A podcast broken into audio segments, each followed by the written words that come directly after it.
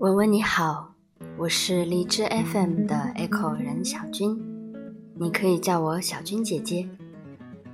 很高兴能在茫茫人海中听到你的声音。今天，让我们一起去看看小猫的日记中又记录了怎样的故事吧。这个夏天，球球老老鼠的一个子孙，为我们带来了一个令大家惊讶不已的消息。在西山山脉的最高峰，有一座云朵上的学校。小白和他的女主人蜜儿就在这所学校里。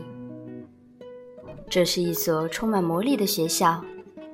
那些曾经在学习的压力下噩梦连连的孩子，在这里都变得欢乐无比。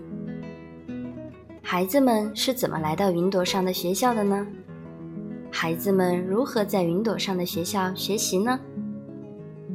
原来他们的晨练是跟着青蛙一起跳入湖中学游泳。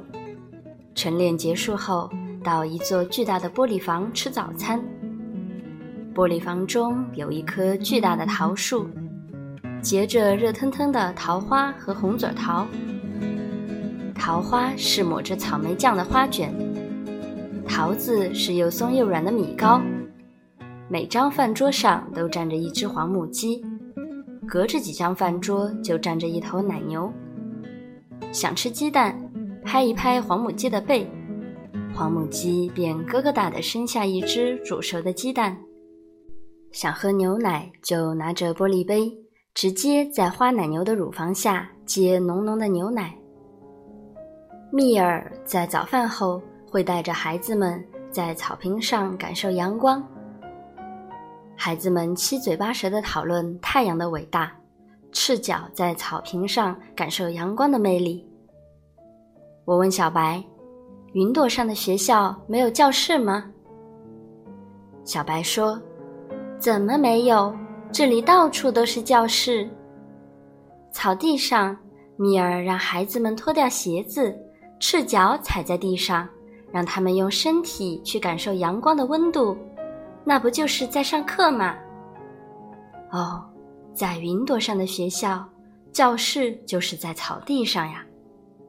还有下雨时，蜜儿老师就带着孩子们在雨中奔跑，在雨中舞蹈，培养孩子们乐观浪漫的生活态度。那不就是在上课吗？哦，原来在云朵上的学校，教室就在大雨中呀。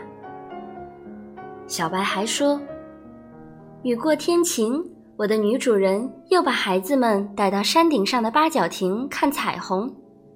孩子们知道了彩虹有红、橙、黄、绿、青、蓝、紫这七种颜色，那不也是在上课吗？哦，云朵上的学校，八角亭也可以是教室。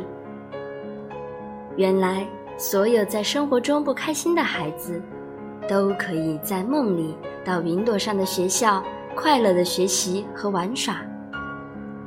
文文，你喜欢云朵上的学校吗？喜欢的话，就好好睡觉。梦里我们就能跟小猫一起去云朵上的学校参观啦。睡吧，睡吧。